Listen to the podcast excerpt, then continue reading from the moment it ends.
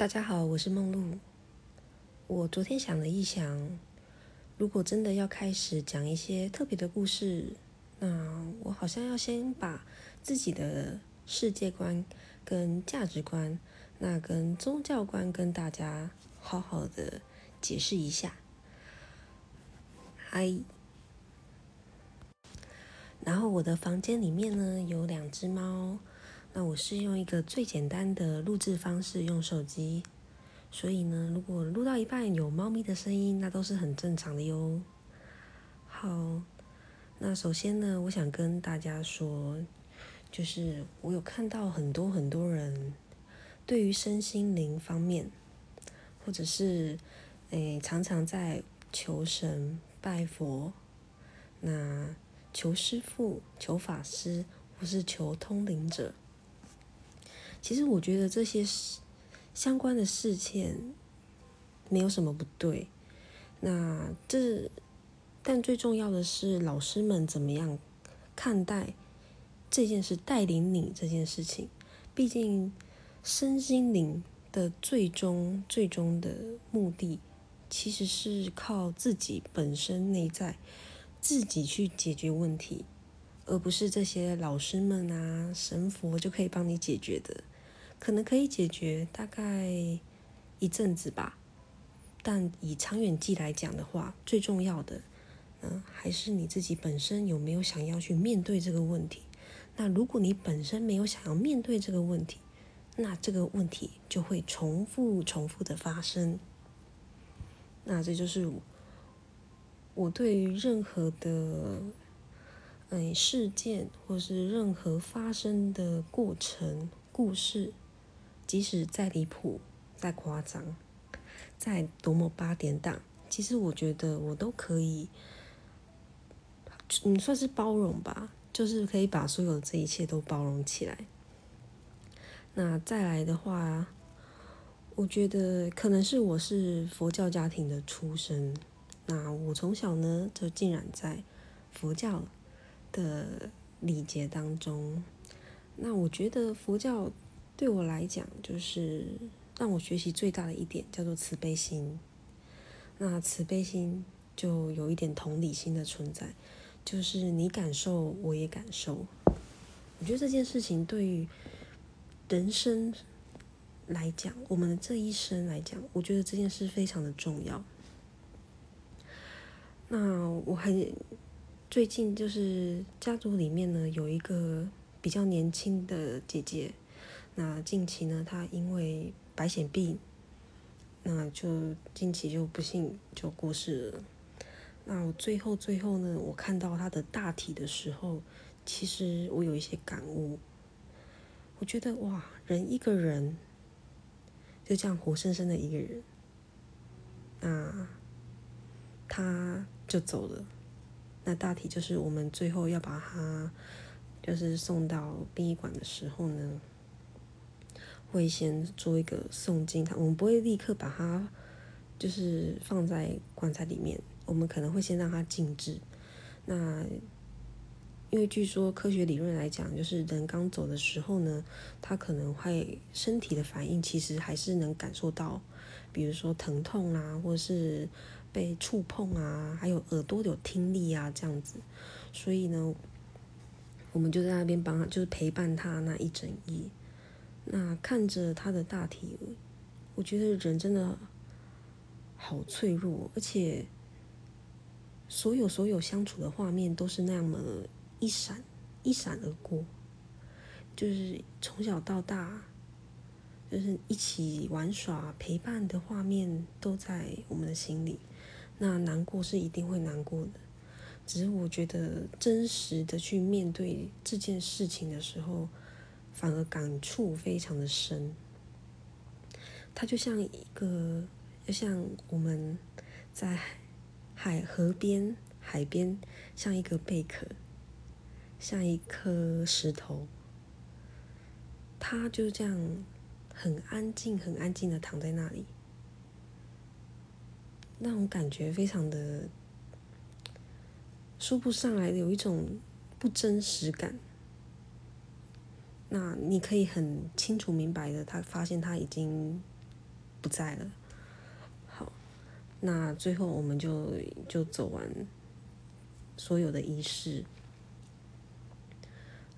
那在将火化之后呢，将它放入那个小罐子当中的时候，你就觉得人生火化过后就是回归自然，只是我们人把这些把我们就是所谓的遗骸啊，然后再把它放进了塔里面，你就觉得它好像就在那里。但是在我的观念来讲的话，其实它。应该已经不在这个地方了，就是他已经不不属于在我们的世界，他已经到了下一个世界，他已经有了一个下一个人生。那进灵骨塔这件事情，就变成我们后人想要追思他的一个方式。那我有发现灵骨塔真的非常非常的昂贵，那我就在想说，如果有一些比较贫困的人。那他是不是他有办法有这个能力承担吗？因为我没有，换这生活周遭没有这样的朋友们，所以我也不晓得说一个灵骨塔要二三十万、四五十万，那我们是刚好负担得起。那如果像是比较没有办法承担的人，那要怎么处理？可能社会会有一些帮助吧，我们可能我不晓得。不过我真的觉得，人就是应该最终最终就是让他自然回归。我觉得我们这个社会就是有这么多这么多的病痛，就是太过于依赖某一件事情。那我也没有没有梦到什么，就之后呢，那个二表姐说什么，她有梦到她回来，那。就是对于一些情感，或是一些等等放不下，可是我就想说，我们这样走了一个礼拜诵经念佛，那做做七等等等等，就是帮你做好做满，药师佛也做了，但一切仪式的结束，结果还有梦到说，哎，他还是没有安详的走，那是不是就意识？意会着我们这些仪式其实是没有用处的。那那个表姐身后呢，留下了很多很多的呃物品，比如手表、包包、衣服啊，还有搬回家所有的用具等等，全部就落在那里。那已经人已不在，所以啊，我觉得人。真的不要，就是不要想要拥有太多太多的东西，因为欲望欲望是无限的。我想要这个，我想要更多更多，我想要赚钱，我想要更多更多的钱，我想要包包，我想要更多更多最流行的包包。那目前如果还是就是对于这些新鲜事物，嗯。还在无法自拔当中，当然说这些就是比较没有什么效果。但我觉得真的真的有些事情真的需要本亲自去经历之后呢，真的才能够感受到，就是物质这种东西真的越来越不是那么那么的重要。那再来呢，我最近呢在工作场合上面就发生了一件非常特别的。一个体验，有一位女客人，那因为我们是办一些市集室内的活动，那他就向我走走过来，哎，我们就可能打声招呼欢迎他来这样子。那突然之间，我们就有一阵晕眩。嗯，这个女孩子看起来非常的漂亮华丽，但不晓得接近我的时候，真的是有一股。非常强烈的晕眩感袭来，我不晓得发生什么事情，然后我就哎，我远离他一点点哦，我可能就比较舒服一点。那我们的小伙伴呢，也有这样子的状况，我们想说，哎，我们也不是什么能临人力者，只是就是可能对于某些事物事物跟看法，可能有一套见解这样子。那之后呢，我是蛮好奇的，所以我还是要求加了这个女客人的 IG。那我发现了一件事情，就是她好像有在，诶，有一点像是传销或直销的一个社团当中。那你们大家所知，就是传销跟直销就是属于那种好像是一个快乐团体，呃，阳光团体。但其实我本人非常害怕这种，这就是这种团体。嗯，为什么呢？诶，我我还是希望大家能够好好的面对自己的问题，而不是就是透过这些快乐团体，就是你就觉得你好像得到快乐，你你有一些最好的一些同伴们都在这里，可是你内心深处的那个最根本的问题却没有解决，就你就是一直处在一个逃避的状态。那这个快乐团体本身好像也没有什么核心的产品或是核心的技术，看来看去好像就是一直在阐述说他们是有多么的棒，多么的快乐，多么的在一起，就是体验所有的课程。哎，我我今天有什么老师教了我什么啊？我今天老师教了我什么厨艺啊？教了我什么烹饪？然后教了我。很多就是什么演讲啊，但但你有想过说，就是你自己自己呢？就是你讲这些，好像就是说，哦，我生活的周遭就是就是这样子，多么的好，多么的阳光，多么的美丽。可是你回到家的时候，你内心却不是真正的快乐。你还是在为了某些事情在烦恼，可能是人际上面，可能是家庭上面，可能是经济上面，但你还要强迫自己快乐的时候，你就会处在一个混乱的状态。那我相信人的气场可以透露透露一切，有些就是像你大家不知道有没有这样的经验就是。当一个人在说谎的时候，你会有你会发现他在说谎。嗯，当你觉得说，哎，这个人怎么讲的话好像有一点怪怪的，说不上来的怪。哎，这个人怎么好像，嗯，好像。他你就感觉他好像口不对心，就是他心里好像不是这样讲，可是他嘴巴讲的，就是想要告诉你。可是你就是有一个直觉，就是认为，哦，他好像不是这个意思，但是他不想告诉你他真正的意思，就是这样子。所以我觉得最重要的还是要去解决自己真实的问题，对吧？你的生活习惯不好，那你就要改。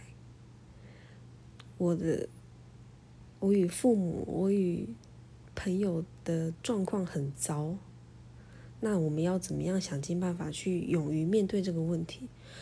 因为勇于面对问题的当下，确实会有一个阵痛，但是它会让你解放，就是你不要想要逃避，就是嗯，我。我我不想解决这个问题，那我先去一下快乐团体好了。那又在快乐团体等等等等的，就是又在那边活了一个很虚伪的一个伟人，就是虚就是伪装的伪，你就是成为一个伟人。那其实呢，累积累积久了，哎，你的身体不生病才有才奇怪。你可能精神上面可能就会觉得压力很大，久而久之一定。比如说内分泌问题啊，交感交感神经问题啊等等的，那个都跑不掉。那再来就是，我觉得身心灵的课程大家可以接触没有问题，但我觉得要把它当做是一个工具，就是它是辅助你寻找自己可以解决问题方法的一个辅助，而不是目标。像我在在我的认知里面哦，我觉得每一个人，每一个人的内心都有自己的答案。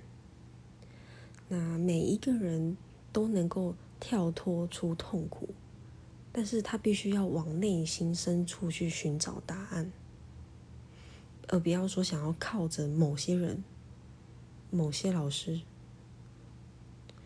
嗯，对我来讲，身心灵这种东西，它不太适合当做是一个赚钱的工具，因为有的时候你不晓得你接收到的，呃，接收到的人在对你说：“哎，我我我最近好像哪里怪怪的。”当当你一直在不停的帮他解决问题的时候，其实你自己身上也会承接到他释放的一些能量。你可能会受伤，你你自己没有发现，所以我觉得像我的话，我都是属于比较缘分。今天我跟你有缘分，我可以帮你一把，但我觉得这真的无法让我将它视为就是一个职业啊。对，因为这对我来讲就是有一点太沉重了。嗯，我希望就是大家在寻找身心灵跟探索身心灵的过程当中，就是不要把它太过神格化，真的不要太过神格化，因为这些事情，这些你看到的所谓的影像、所谓的体验，那些都是你自己的身体，就是回馈给你的，因为你可能。走出走到了你身，就是你身体想要的道路。那在你的世界里面，它就是会现实化给你看，就是会 feedback 给你。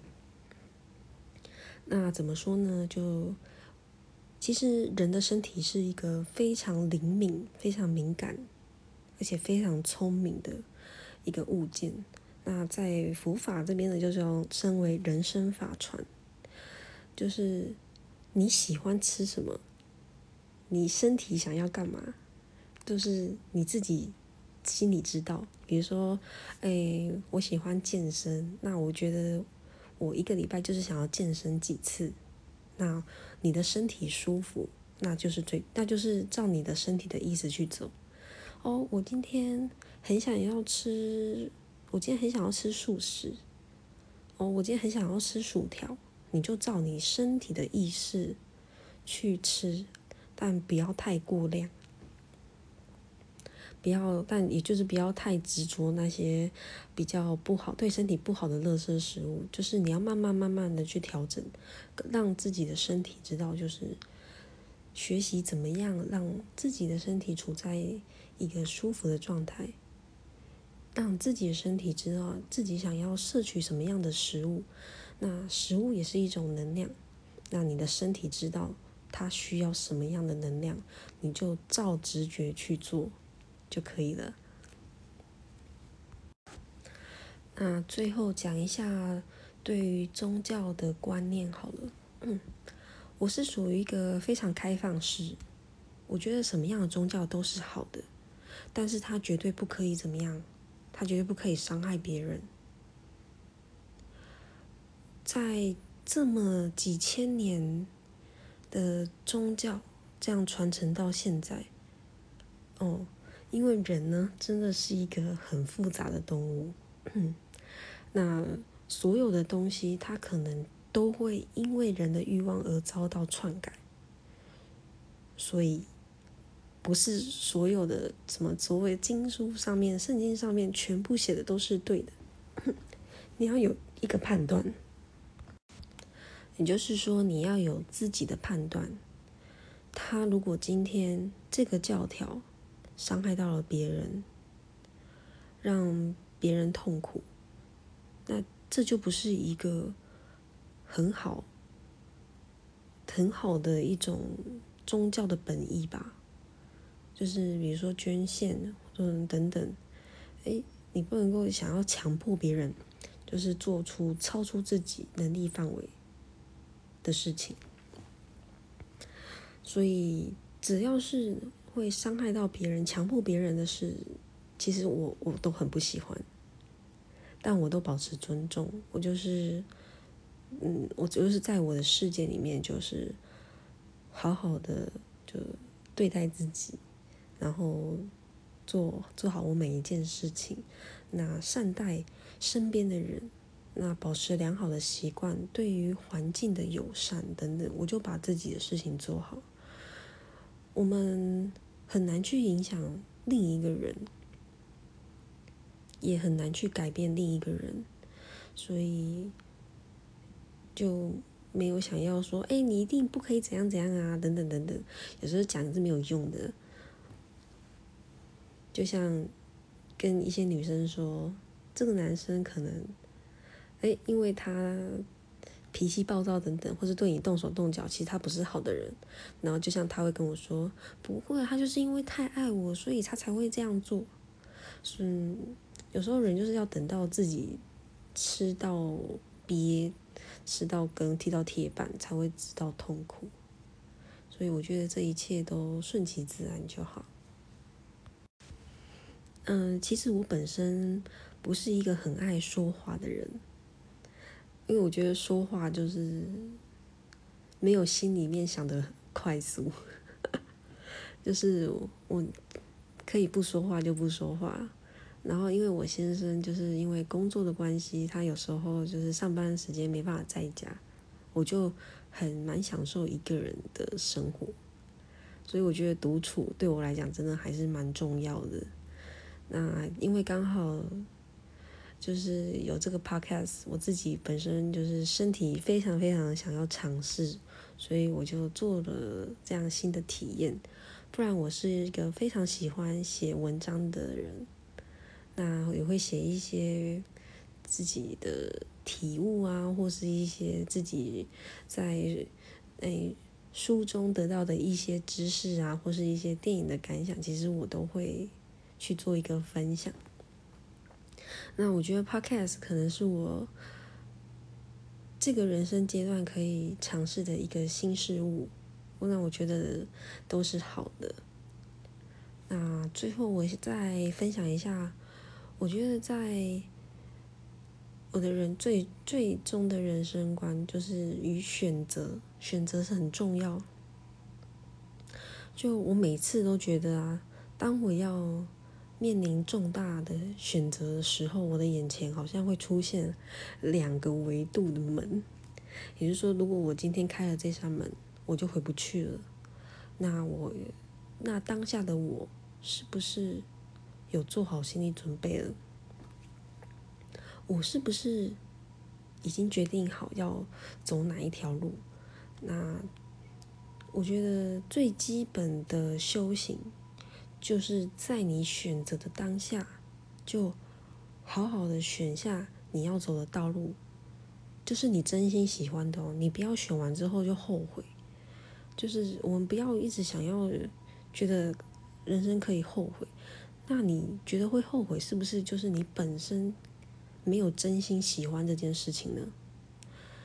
你如果每次选择都是属于真心喜欢这件事情的话，那其实你就是走在一个正确的道路上面了。那前提就是不可以想要伤害别人，或是只有我好，其他人怎么样不关我的事情。那你就会活得很不幸福，真的。那你就是越舍得人，舍得去分享的人，最后最后才会真的会活到幸福又很健康。好，今天就先分享到这里喽。那有兴趣的朋友，或者再可以给我订阅一下。那欢迎你，就是睡前聊聊，可以来听一下梦露的一些小故事哟。